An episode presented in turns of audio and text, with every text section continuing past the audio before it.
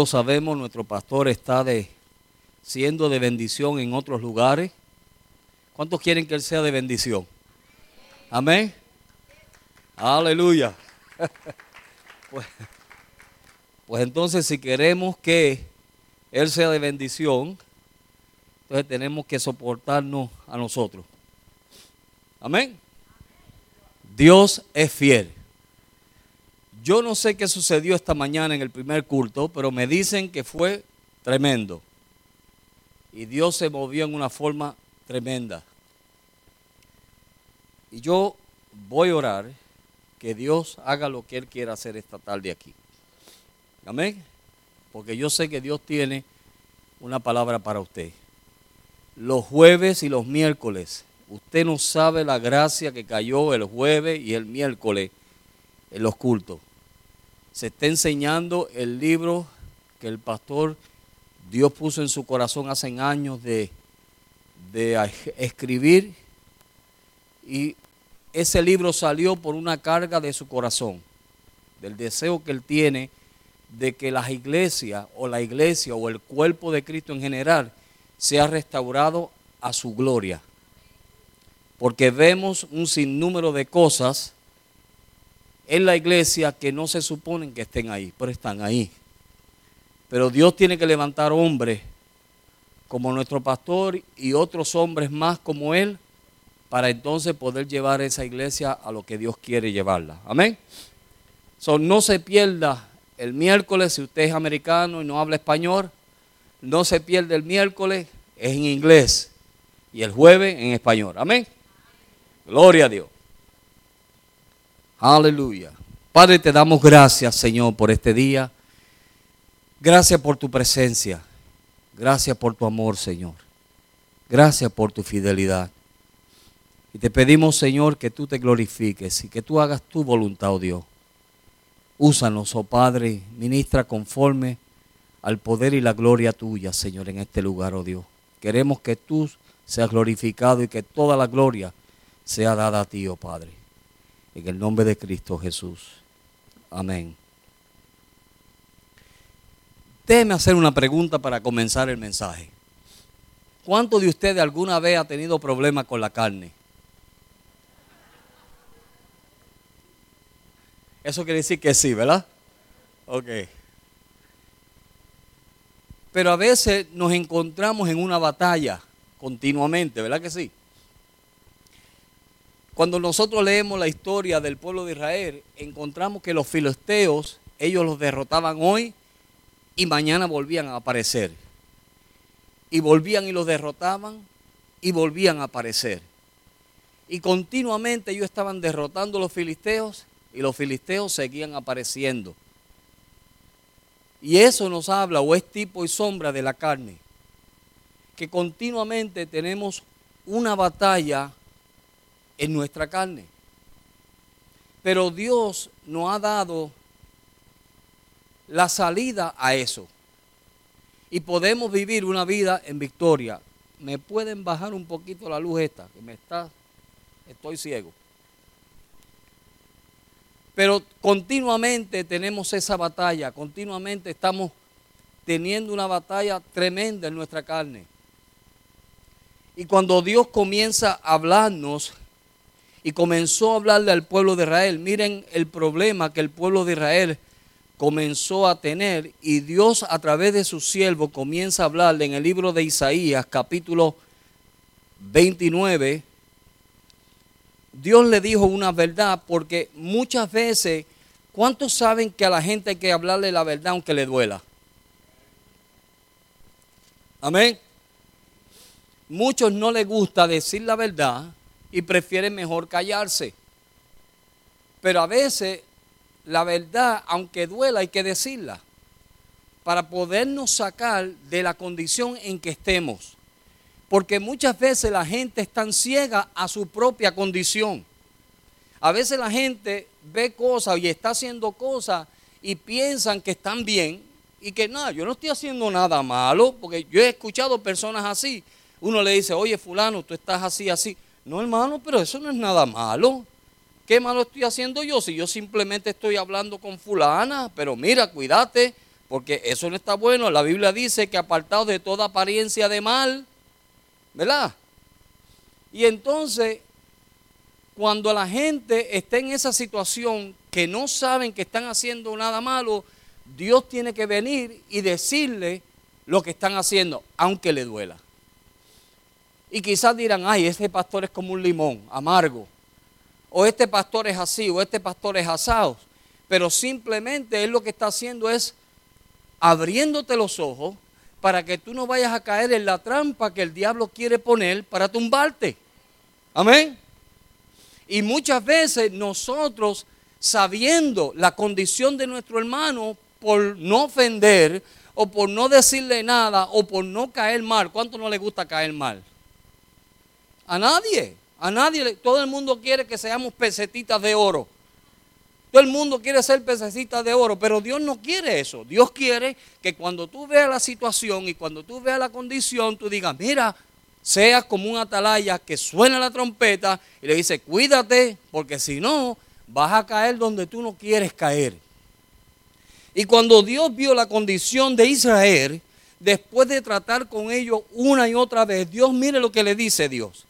Y dice pues el Señor en el verso 13 del capítulo 29 de Isaías, dice, dice pues el Señor, porque este pueblo se acerca a mí con su boca y con sus labios me honran. Pero ¿qué sucedía ahí? Pero su corazón está lejos de mí. Y su temor ah, y su temor de mí no es más que un mandamiento de hombre que le ha sido enseñado. Mire al punto que llegó el pueblo de Israel. Ellos adoraban a Dios, ellos le rendían su culto, pero su corazón estaba lejos de Dios. Yo le voy a hacer una pregunta. Algunas veces usted cuando está alabando a Dios, su mente, escuche la pregunta, su mente ha estado en otro lugar. No. Ah, escúchalo, escúchelo. ¿Verdad que sí? ¿Y qué adoración es esa? Yo le voy a decir cuál es esa adoración. Es una adoración de abominación. Porque con bocas y con labios le estamos honrando. Pero en la adoración no está nuestro corazón. Porque si estuviese nuestro corazón, nuestra mente estuviese donde está nuestra adoración. Aló y estamos empezando. Amén. So Dios ve esa situación. Por eso es que cuando cuando la gente está adorando a Dios, usted ve un salpa afuera. Y la gente camina. Mire, van al baño yo no sé cuántas veces. ¿Verdad que sí? Y ese pasillo parece un carnaval. No está el corazón en la adoración. Y Dios quiere eso. Por eso es que muchas veces nos metemos en los problemas que nos metemos. Y entramos en situaciones que Dios no quiere que nosotros estemos. Ahora, cuando usted ve en nuestras vidas cosas que ni a veces ni sabemos el por qué están ahí, yo le voy a decir el por qué están ahí. Porque lo que nosotros queremos hacer, hay una ley en nosotros que se llama en la carne, hay una ley que nos empuja a hacer lo que Dios no quiere que nosotros hagamos. Y hay una lucha entre el espíritu y la carne que no nos quiere, o sea, la carne no quiere que tú te acerques a Dios cuando el espíritu está clamando y pidiendo que tú te acerques a Dios. Y a veces hay gente que tiene un hambre que no sacian. Y a veces eso es la hambre espiritual que tiene su espíritu y se manifiesta a través de ese cuerpo. ¿Aló? Amén. Nos encontramos, como decía Pablo, lo que quiero hacer no hago. Y lo que no quiero hacer me veo haciéndolo. ¿Por qué? Porque a veces nos rendimos más a la carne que al espíritu. Amén. Muchas veces es más fácil entregarse a lo natural. Muchas veces es más fácil entregarse a los deseos de la carne y no a lo que Dios quiere para nuestras vidas. Y nos encontramos entonces que cuando venimos en un momento de adoración, claro, nuestra carne no está donde debe estar. Nuestro corazón no está donde debe estar porque estamos pensando otras cosas y un sinnúmero de cosas que no tenemos que estar pensando. Amén. Venimos a la iglesia y en vez de dejar los problemas afuera, ¿qué sucede? Es como con el trabajo. ¿Cuántos de ustedes se llevan los problemas del trabajo a su casa? ¿No es verdad? Ay, tú no sabes lo que me pasó en el trabajo. Y comenzamos y llenamos la cabeza de la mujer o de la esposa de los problemas del trabajo. Deja los problemas del trabajo en el trabajo. Amén. Y disfrútate tu hogar. de la misma manera, deja tus problemas allá afuera y ven y disfrútate a Dios. Porque cuando nosotros dejamos nuestros problemas allá afuera, entonces Dios puede trabajar de la manera que Él quiere trabajar. Mira, hay personas que uno le habla y comienza a hablarle palabras de fe y solamente lo que ven es el problema. Uno le dice, no hermano, mire, Dios va a cambiarlo, Dios va a transformar, Dios va a hacer esto, Dios va a hacer aquello. Y ellos, amén, amén, amén. Pero fíjese hermano, es que usted no sabe, porque mire, esta persona es... Tú no me estás escuchando. Pero hermano, mira, Dios es, es el Dios de lo imposible que hace lo imposible posible. Amén, hermano, amén. Pero usted no, hermano, es que mire, no hay quien se meta, no hay quien se coma ese mango. Y uno trata y trata de pasar esa barrera y decirle, hermano, pero es más, le da los, los, testimonios más grandes de fe. ¿Cuáles son los testimonios más grandes de fe en la Biblia? El de Sara y de Abraham. Mire, Sara tenía un montón de años y Abraham también, y Dios le dijo que iban a tener un hijo. Mire, y, y se rieron. Y finalmente lo tuvieron. Sí, hermano, pero usted, usted, que esto no sabe, hermano, usted no sabe lo que yo estoy pasando en mi casa. O tiene fe o no tiene fe. O estás dispuesto a confiar en Dios o no vas a confiar en Dios. ¿Estás dispuesto a darle tus problemas a Dios o no se los vas a dar? ¿Al lado de quién te vas a ir? Amén.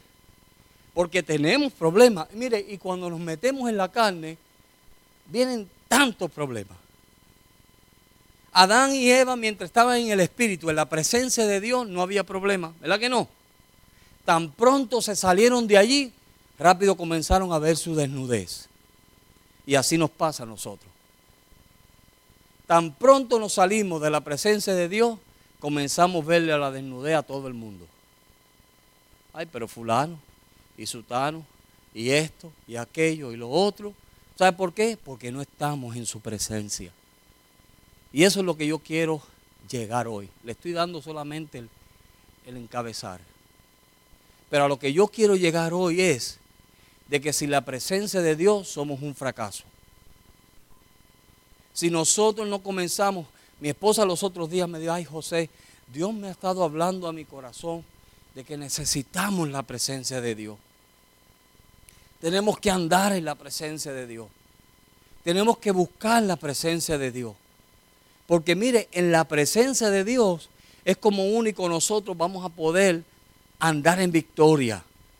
Es como único nosotros vamos a poder sobrellevar las pruebas que pasamos. Es como único usted va a tener fe para decir, sí Señor, se puede. Sí Señor, yo puedo cambiar. Sí Señor, esta situación, claro que va a cambiar. ¿Por qué? Porque en la presencia de Dios vemos todo lo que Dios hace.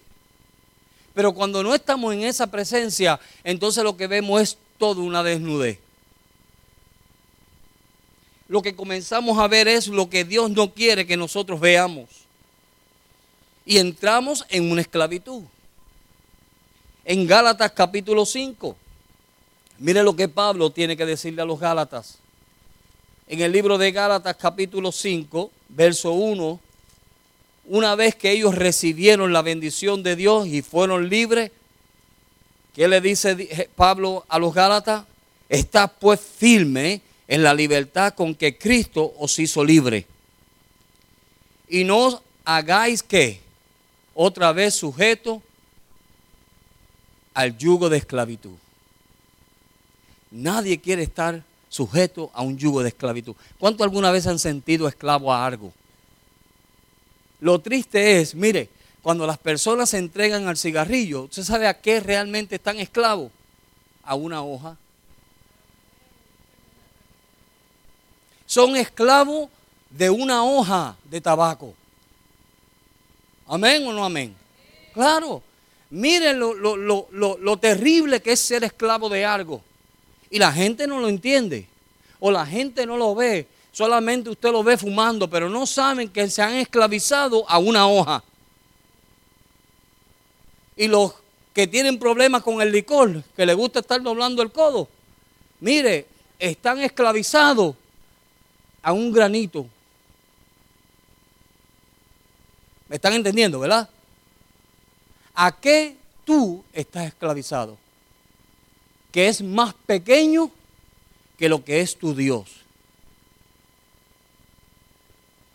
¿Dios puede sacarte de esa situación? Claro que sí. Simplemente si reconoce que Cristo te hizo libre. Amén.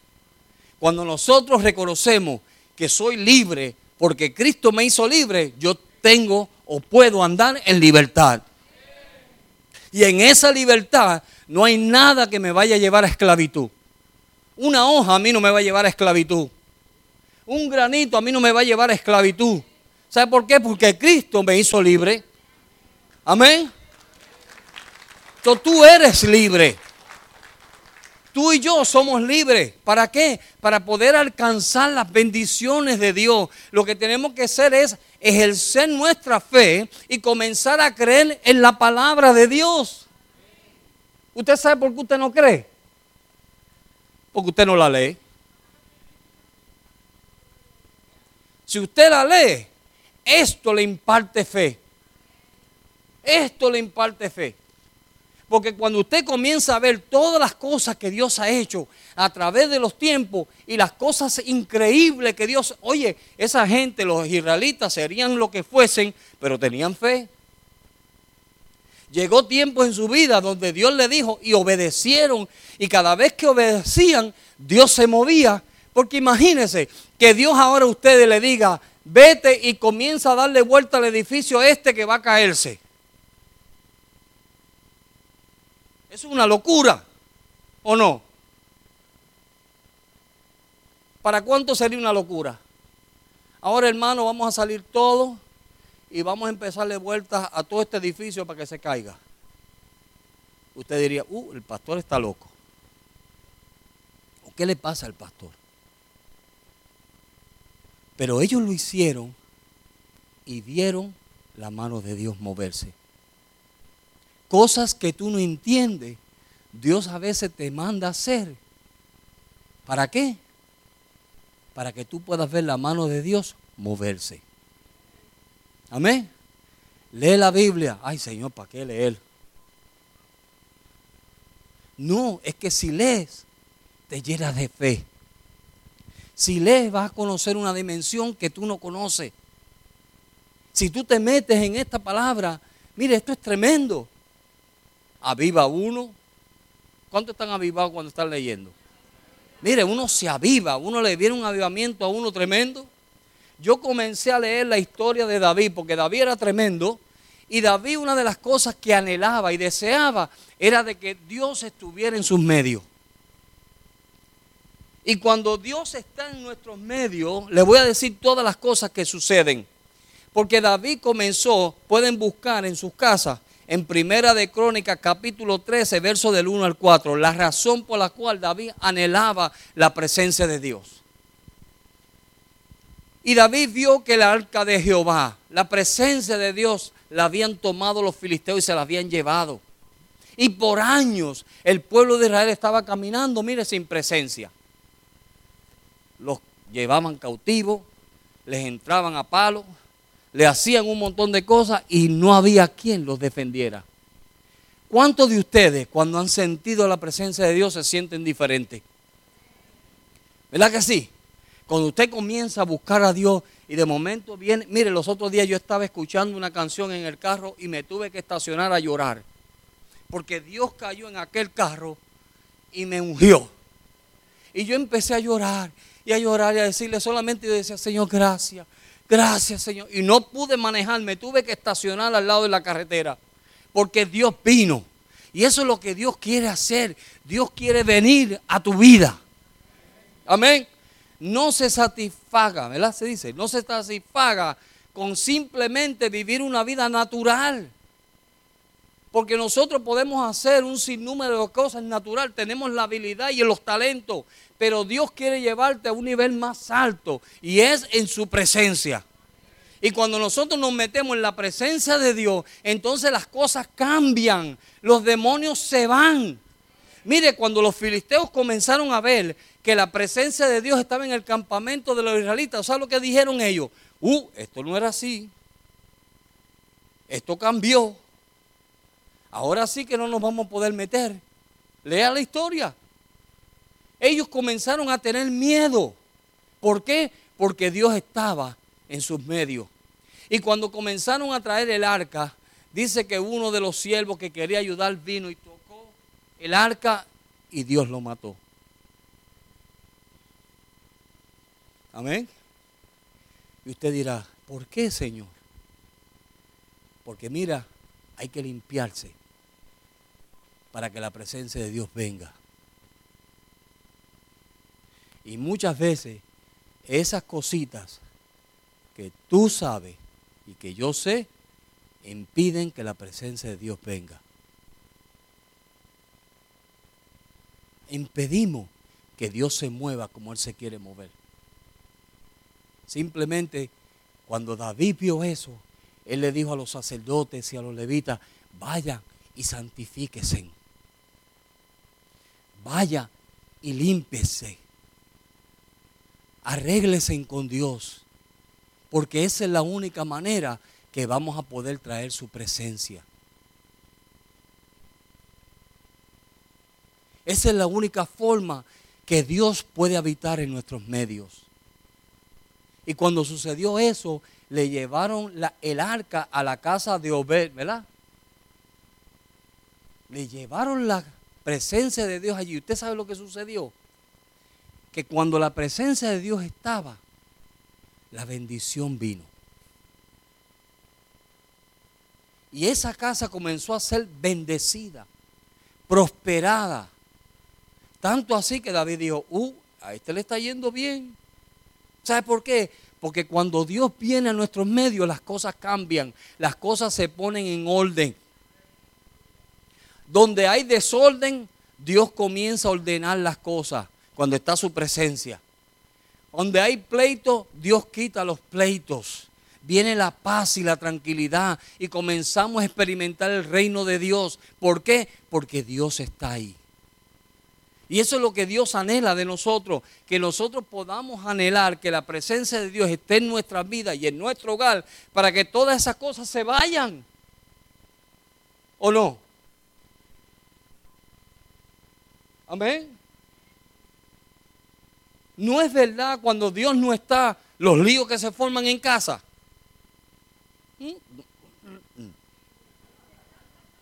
No es verdad vienen de momento unos torbellinos que uno dice, pero ¿y esto? ¿Y qué pasó aquí? Y por cualquier tontera comenzamos a pelear y a discutir, ¿o no es verdad? No, yo estoy hablando de más. ¿Ah? ¿No es verdad que eso pasa? Y nosotros mismos nos asombramos y nos preguntamos, pero ¿y qué fue lo que pasó aquí? ¿Qué fue lo que yo dije?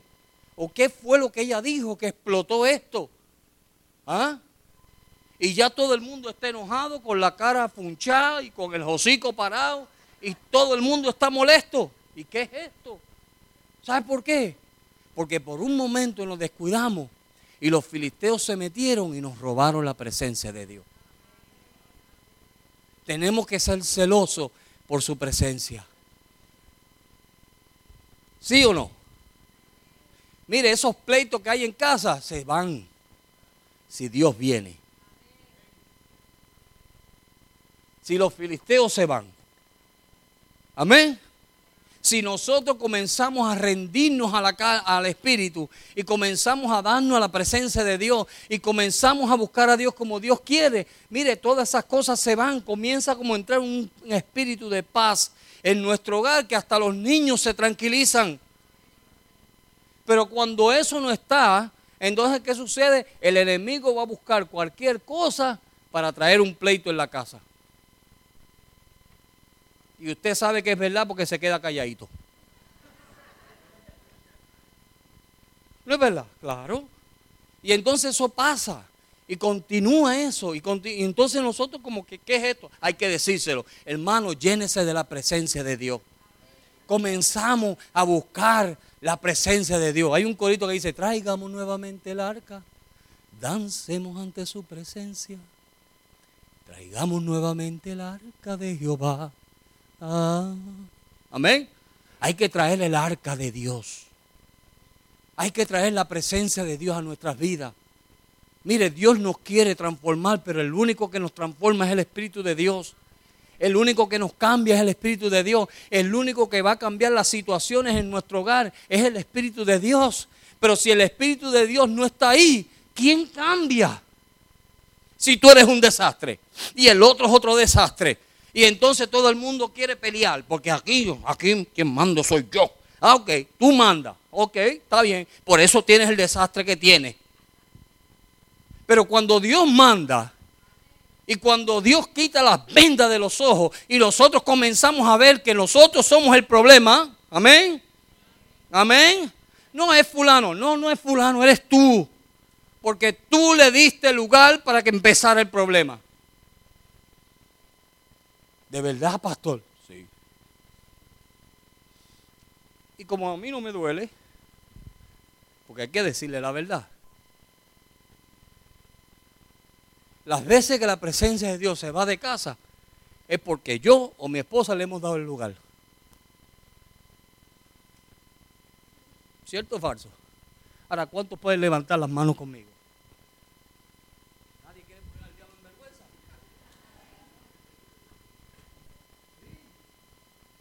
¿Sabe por qué? Porque le hemos dado lugar. Le hemos dicho, diablo, cógete un banquete con nosotros un ratito. Siéntate aquí conmigo. Y se sienta y comienza a poner discordias y comienza a traer problemas. Y cuando venimos a ver, estamos sin la presencia de Dios. Los filisteos se la llevaron. Amén. Cuando Dios está, todo cambia. Todo se pone en orden. Viene un deseo de orar. ¿Cuántos no tienen deseo de orar? Viene un deseo de orar. Cuando Dios está, hay un espíritu de oración. Cuando la presencia de Dios está, uno lo que quiere es agradar a Dios bendecir a Dios. Busca uno todo tiempo para, para rendirse a los pies de Dios, porque esa presencia está ahí. Eso es lo que te demanda. Lo que te demanda es que tú ores, que tú comiences a pelear las batallas y comienzas a tener una victoria tremenda. Tremenda, hermano. Dios quiere que nosotros podamos decir como dice aquí, miren, Romanos capítulo 8, un verso que todos ustedes saben.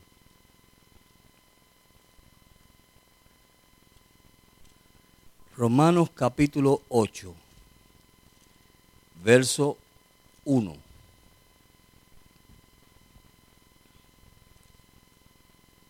Y dice, ahora pues, ninguna condenación hay para los que están en Cristo Jesús y hasta ahí nos gusta.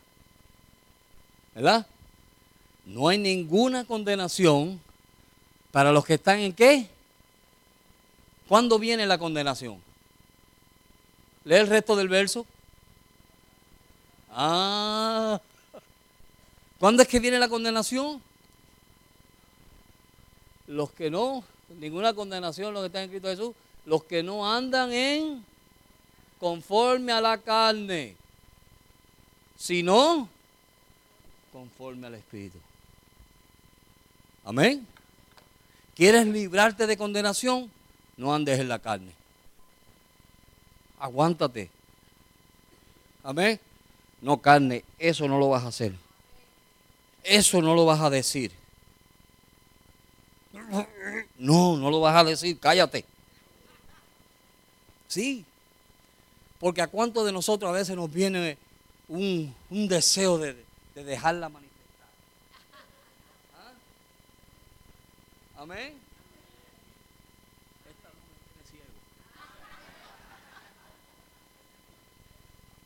Amén. Nos viene un deseo que lo que queremos es manifestarle y decirle, mira, soy hijo de...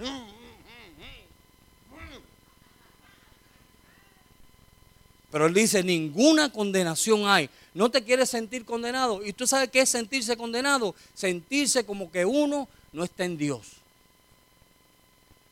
Te sientes sin ánimo, te sientes sin gozo, te sientes como que no eres cristiano, te sientes como que le fallaste a Dios. ¿Cuántos se han sentido así alguna vez? ¿Verdad? ¿Sabes por qué? Porque anduviste en la carne porque ninguna condenación hay para los que están en Cristo Jesús. Si estamos en Cristo Jesús, o sea, estamos obedeciendo a Jesús, estamos andando con Jesús. Amén. Yo los otros días escuché un pastor decir que vino una persona y le dijo, no, yo no me voy a convertir al Evangelio porque usted no honran a María. Uh. Y el hermano se echó para atrás y le dijo, pues mire, yo honro a María. Es más, la honro más que tú. Porque yo soy fiel, obediente al mandato de María. ¿Qué dijo María? El único mandato que María dio, ¿cuál fue? Hagan lo que Él diga. ¿Quién diga? Jesús. Amén. Entonces, ¿qué es lo que tenemos que hacer nosotros? Hacer lo que Él diga. Y cuando nosotros hacemos lo que Él dice, no hay condenación. Esposa, cuando tú haces lo que Dios dijo que tú hiciese, no hay condenación. Y las esposas dicen, esposos, cuando usted hace lo que Dios dijo que usted hiciese, no hay condenación. Amén. Y los esposos dicen, amén. O sea, es un hecho de obediencia. Si yo hago lo que Jesús me dijo que hiciese, yo no voy a ser condenado y entonces voy a poder cumplir Romanos 8.1. Ninguna condenación hay para los que están en Cristo Jesús. Estar en Cristo Jesús es de que yo hago lo que Jesús dijo que yo hiciese. Eso es. ¿Por qué? Porque Cristo está escondido en Dios y yo estoy escondido en Cristo. Y como yo estoy escondido en Cristo y Él en Dios, no hay condenación, porque en todo tiempo yo voy a hacer lo que Él quiere que yo haga. Pero cuando nosotros no hacemos lo que Él quiere que nosotros hagamos, ¿sabes lo que sucede? Y comienza la condenación. Comienza el desánimo. Comienza, mira, la depresión. Hay gente que cae en depresión. ¿Sabe por qué? Porque sus sueños, escuchen bien, sus sueños lo han dejado que se conviertan en pesadillas. Porque cuando usted no cumple con el sueño, porque los sueños vienen de Dios, y cuando usted no cumple el sueño que Dios le ha dado a usted, ese sueño se convierte en pesadilla. Amén. ¿Cómo lo voy a cumplir? Quedándome en Dios. Hay mucha gente frustrada, jóvenes, de todo tipo de personas frustrados. ¿Sabe por qué? Porque ven lo que Dios les ha mandado hacer y no lo están haciendo. Hay gente en la iglesia que saben lo que tienen que hacer y no lo hacen. Entonces eso lo que trae es condenación. Y el diablo se está dando banquete con usted. Mientras usted esté sentado ahí sin hacer lo que Dios quiere que usted haga, mire, el diablo se está haciendo banquete. Y está en depresión, está en desánimo. Y ay, es que aquí no me dejan hacer nada. Mentira, es una mentira del diablo. Si usted comienza a hacer lo que Dios le dijo a usted que hiciese, ese sueño se hará realidad. Amén. Aquí hay una hermana que los otros días estábamos hablando, por años, ella tenía un sueño de tener un nursery de niño, ¿no? Y un sueño. Y ese sueño, y ella lo compartía con la gente. Ay, yo quiero hacer esto y yo quiero hacer lo otro. Pues mire, ¿sabe lo que sucedió? Que comenzó a orar, comenzó a buscarle a Dios y hoy en día tiene su nursery. Su sueño se convirtió en realidad porque se movió. Amén. ¿Cuál es tu sueño? ¿Cuál es tu sueño? Hágase esa pregunta, Señor, ¿cuál es mi sueño? ¿Cuál es el sueño que tú me has dado? Yo quiero tener un mejor matrimonio, Padre. Amén. Dios te lo va a dar. Señor, yo quiero hacer esto, aquello. Yo quiero estudiar. Yo quiero hacer. ¿Qué? ¿Cuál es tu sueño? Y en ese sueño, si te metes en la presencia de Dios, amén, ¿sabes lo que va a suceder? Se va a hacer realidad. Pero si no, ese sueño, cuando ya esté en edades más avanzadas, va a decir, ay, y yo hubiera hecho. Yo lo he escuchado de mucha gente. Yo cuando estuve más joven, si yo hubiera aprovechado mi tiempo, si yo hubiera estudiado, si yo hubiera tratado mejor a mi esposo, a mi esposa, si yo no me hubiese comportado así con mi hijo, ay Señor, ¿sabe qué? Es una pesadilla en ese momento. ¿Sabe por qué? Porque no aprovechaste el momento. Dios quiere darte tus sueños en su presencia. En su presencia todo se obtiene. Amén. Todo se obtiene. Y cuando nosotros lo hacemos así, mire, Dios comienza a llevarnos hacia adelante. Y, surgen cosas que jamás tú esperabas. Mire, el pastor ha dicho aquí varias veces, yo, no yo era un mal estudiante, pero él tenía un sueño y era de ser algo. ¿Y qué Dios hizo? Le abrió las puertas y una persona que no leía ahora lee como loco. Ahora se mete en una de libros, que yo digo, Dios mío, y tanto que lee. Sí, ¿sabe por qué? Porque Dios le hizo realidad su sueño. Si no empezamos con el pero, y el pero, y el pero, y el pero. Nadie aquí usa el pero, por eso lo estoy mencionando. El pero, y todo es el pero. Pero, pero, pero, pero. Vamos a usar el pero positivo. ¿Quieren usar el pero positivo? Amén. Úselo de una manera positiva. Dios es fiel. Yo soy débil, pero Dios es fuerte. Es más, yo soy un brutito, pero Dios es sabio. Amén. Yo no sé inglés, pero Dios es el que hizo los idiomas. Amén. Yo no sé hacer lo que tú no sepas hacer, pero, ve qué lindo se oye el pero. Pero cuando lo usamos de la forma negativa, te quedas nadando en el mismo sitio. Y nunca llegas a nada. Todavía tienes tiempo. Aquí hay, todo el mundo es joven aquí. Aquí todo el mundo es joven. Mire, yo los otros días estaba leyendo una noticia de una señora de noventa y pico de años, estaba en la Universidad de Harvard. Y cuando yo escuché eso, yo dije, hay esperanza para mí. Amén. Noventa y pico de años y ella está estudiando. Yo, yo, yo soy un nene. Amén. ¿Sabe por qué? Porque fue una persona que no vio la dificultad. No puso pero. No lo puso. Dijo, yo estoy vieja, pero Dios me renueva mis fuerzas todos los días. Amén. Y cuando lo usamos así, podemos alcanzar grandes metas. No te ponga debilidad, digo, ah, ¿cómo se llama? Obstáculos, no te los ponga nosotros nos ponemos nosotros mismos los obstáculos, ¿no es verdad? Por eso no alcanzamos nada, porque estamos poniendo, ay, pero, pero, ¿y si me caigo? Pues te caes y que te levanta. Amén. Eso es.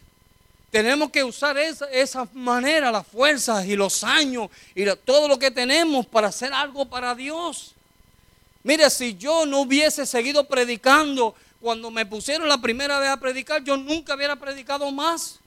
Porque la primera predicación mía, yo le di toda la gloria al diablo. Y yo solamente veía al pastor de la iglesia que hacía. Y cuando, cuando yo terminé, que él se tuvo que levantar y comenzar a animar la iglesia para sacarla del hoyo que yo se la había metido, una iglesia de 500 y pico de miembros esa noche, un domingo en la noche, que era el culto más grande de la semana. Y cuando yo le cogí aquella iglesia y se la metí así en el hoyo aquel, él solamente decía, Dios mío, me mató la iglesia. Y lo primero que le dije fue, no vuelvo a predicar. Digo, bueno, tú te lo pierdes. Eso me dijo, tú te lo pierdes. Pero yo tú sigo predicando, porque eso fue una elección. Y desde eso llevo treinta y pico de años predicando. ¿Me entiendes? Somos, somos piedras sucias. Dios tiene que comenzar a limpiarnos para sacar el oro. ¿Se acuerdan de eso? Para sacar el oro que hay dentro de nosotros. Mire, ustedes son piedras bellas. Dígaselo usted mismo, soy bello. Amén. Ustedes son piedras bellas delante de Dios. Nosotros a veces no sabemos el valor que nosotros tenemos para Dios. Pero nosotros somos seres humanos que forman... Mire, Dios hizo los cielos, la tierra, las estrellas, el firmamento, el sol, todo lo hizo Dios. Y usted sabe que Dios, la, creación más perfecta y más hermosa, eres tú y yo. O sea, para Dios todas esas otras cosas que la gente ven como la gran cosa, para Dios son nada. Dios te mira a ti y me mira a mí y dice, qué hermosura. ¿Sabe por qué? Porque cuando Dios te mira a ti, y me mira a mí, se ve el mismo. Alaba lo que él vive. Amén. Mira, él se ve el mismo porque él dijo que nos iba a hacer de. Crea eso. No diga, pero. No, con todo y como estamos, Dios nos mira y nos ve, dice, de verdad que son lindos. Porque se está viendo él mismo. Todo padre cuando mira a su hijo, ¿qué es lo que dice? ¿Ah? Qué bello es mi hijo. ¿Ah? ¿No es verdad? Por más feo que sea el cipote, el muchacho. Él dice, qué hermoso es mi hijo. ¿Ve? ¿Sabe por qué? Porque Mire, porque se está viendo él mismo. Él se ve a su imagen y semejanza. So, cuando Dios nos mira a nosotros, se ve él mismo. Por eso él dice en primera de Juan, dice, y cuando lo veamos seremos tal y como él es. Amén, hermano. Dios quiere que nos, mire, todos estos problemas se acaban si nos metemos en su presencia. Si traemos el arca de Dios a nuestra vida y comenzamos a andar como Dios quiere que nosotros caminemos y le decimos, Señor, yo no me voy a rendir más a esto.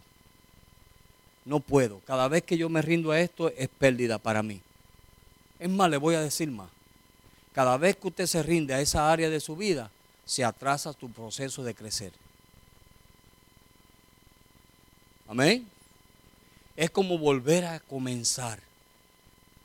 Es como que después que estaba alcanzando y teniendo victoria tremenda en tu vida, de momento le entregaste una área que no tenías que entregar a la carne y te hizo ¡vum!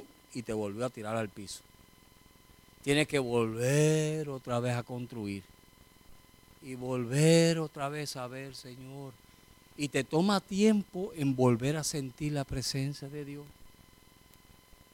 Te toma tiempo. por eso no le podemos dar lugar a la carne. No le podemos dar lugar a esas actitudes nuestras. Mira, muere. Amén. Esas actitudes, mejor muérdete la lengua, quédate callado. Mira, vete a coger fresco a la calle. Sí, haz algo, haz un ejercicio. Es más, vete y métete a la ducha. Aunque te hayas bañado, vuelve y bañate otra vez. Sí. ¿Tú sabes por qué? Porque mejor es que haga eso y mantenga la presencia de Dios en tu vida que la vayas a perder por una tontera. Y la perdemos. La perdemos. Amén. Dios no quiere eso. Dios simplemente lo que Dios quiere. Mire, y nosotros vamos a dar fruto de una forma o de otra. El palo de mango da mango y el limón da limón, ¿verdad que sí? entonces, usted, si es espiritual, va a dar frutos espirituales, pero si no, va a dar frutos carnales. Como quiera, va a dar fruto. ¿Cuáles frutos usted quiere dar? Amén. Y usted sabe que lo más lindo de esto es que los frutos se saben. Porque cuando la gente habla la boca para hablar de la abundancia del corazón, habla la boca. Usted quiere conocer a alguien, déjelo hablar. La gente me dice, ay pastor, usted no habla. No es que a mí me gusta escuchar. Porque yo escuchándote, yo sé quién tú eres. Porque de la abundancia del corazón, ah, y sale, y sale, ay, yo no sé cómo fue que salió esto. Estaba ahí. Dios permitió la oportunidad para que saliera, porque estaba ahí. Amén. Tarde o temprano sale, ¿verdad que sí que sale? Sale. Y no importa la imagen que nosotros mostremos, no importa cómo nos comportemos delante de la gente, no importa el día menos pensado. Es más, Dios te quita la máscara. Y eso es triste. Yo tuve esa situación en una iglesia en Puerto Rico. Y este hermano me hacía sentir mal a mí. Yo me sentía descarriado al lado de él, de tan espiritual que él era. Súper espiritual tan espiritual, tan espiritual que yo me sentía descarriado. Yo era el pastor. Y yo empecé a orar. Y le dije, Señor, no es posible. Algo, algo anda mal aquí. ¿Lo ha visto usted? Yo no sé si usted los ha visto, pero de que los hay, los hay. Y yo decía, Señor, algo, algo anda mal aquí. Para todo era un verso bíblico, para todo era, uh, hermano, gloria a Dios, aleluya. Santo, alabado Jehová. Oh, mi hermano, bendito Jesús. Y todo era el vocabulario cristiano. Porque en Puerto Rico se lo han aprendido. Hasta los drogadictos se lo han aprendido. Y un día yo me puse a orar y dije, Señor, muéstrame muéstrame verdaderamente quién es fulano de tal. Y un día estoy llorando arriba en mi cuarto y oigo un ruido en el santuario abajo, porque el santuario estaba en el primer piso. Y cuando bajo, veo a aquel hombre que tenía una cara de diablo encima de su hijo dándole una golpiza, que yo dije, ahí está el diablo. Amén. ¿Sabe por qué? Dios no puede ser burlado. Y las máscaras, Dios las quita. Amén. So, métase en la presencia de Dios y deje que Dios lo desnuda. Mire, el sumo sacerdote, cuando entraba al lugar santísimo, él tenía que quitarse toda su vestimenta de gloria. Y solamente entraba con la vestimenta de lino fino y blanco, que habla de santidad a Jehová. Amén. So deje que Dios nos despoje y que lo único que Dios pueda ver sea santidad. Que lo que único Dios pueda ver es un corazón sincero, una mente sincera y una disposición de servir a Dios de todo corazón. Como volvimos al primer verso, Israel adoraba a Dios de boca y de labio, pero su corazón estaba lejos de Dios. Y muchas veces nosotros tenemos que hacer un análisis de nuestra relación con Dios. ¿Cómo es mi relación con Dios? Porque mire, todo esto se puede convertir en un rito religioso. Todo. Por eso fue que David no quiso hacerle un gran templo a Dios. ¿Sabe lo que él hizo? Una carpa. Y ahí metió a Dios.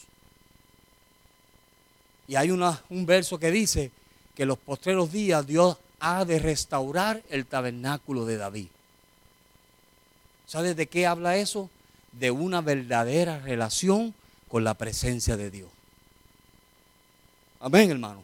Dios no quiere que nosotros vayamos a caer en un acto religioso. Dios quiere que seamos sinceros, que seamos verdaderamente gente que estamos buscando a Dios, que nos estamos dando a Dios. Por eso era que Pablo decía, a mí me encanta citar ese verso. Pablo decía, yo soy lo que soy por la gracia de Dios. Porque Pablo tenía una verdadera relación con Dios. Y eso es lo que Dios demanda de nosotros. Que Dios no nos tenga que venir a decir un día, oye, tú de boca y de labio me adoras y hablas muy lindo y cantas muy lindo, pero tu corazón está lejos de mí. Tu corazón, ahí no estoy yo. Mire, y Dios permite cosas para mostrarle ese corazón. Dios las permite. Permite cosas y nos las muestra.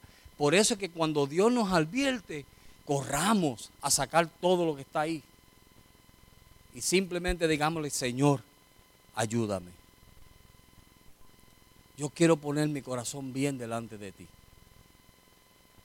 Si en algún momento yo he hecho algo simplemente por hacer, para verme bien, no haga nada por verse bien. No haga nada, como dice la Biblia, por vanagloria. No haga nada por eso. Hágalo para agradar a su Dios sirva a su Dios. Manténgase en la presencia de Dios porque ama a su Dios. Y cuando hacemos eso, mire, mire lo que sucedió aquí, ya para terminar. Éxodo capítulo 40. Éxodo 40. Ya terminamos con este verso.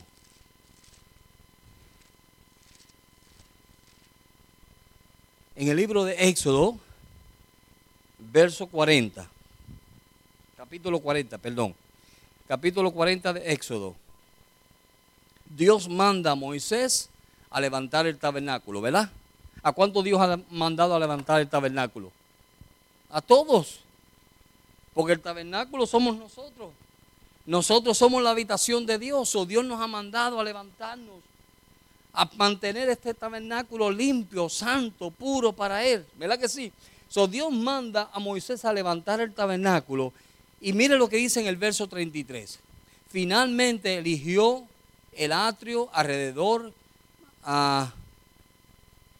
alrededor del tabernáculo y del altar y puso las cortinas y a la entrada del atrio.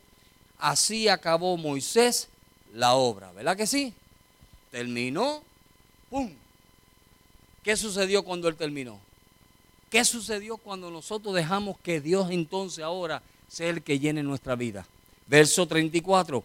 Entonces una nube cubrió el tabernáculo de reunión y la gloria de Jehová llenó quién? El tabernáculo. ¿Qué es lo que quiere hacer Dios? Llenarnos de su gloria. Amén, hermano. ¿Qué Dios quiere hacer? Llenarte de su gloria. Quita todo lo que vaya a impedir para que Dios te llene de su gloria. Eso es lo que Dios quiere hacer. Vamos a dejar que Dios nos llene de su gloria.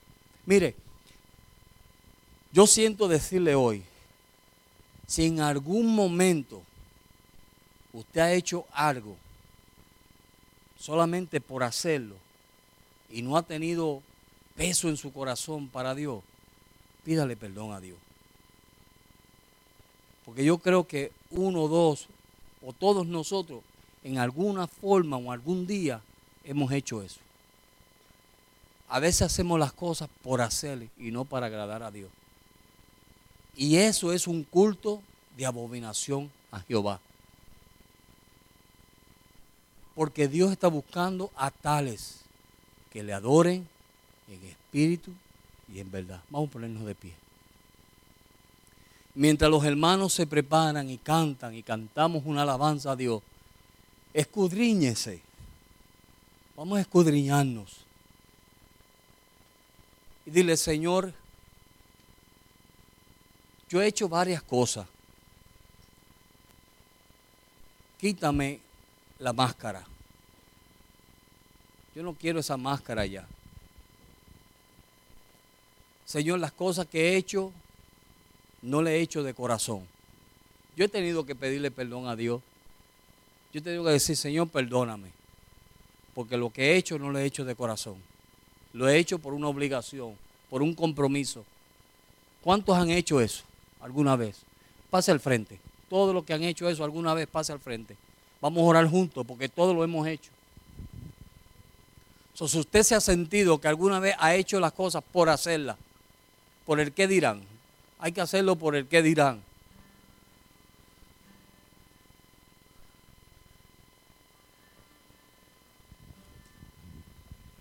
Por eso muchas veces la presencia de Dios se va de nuestras vidas. Por eso muchas veces la presencia de Dios no está con nosotros.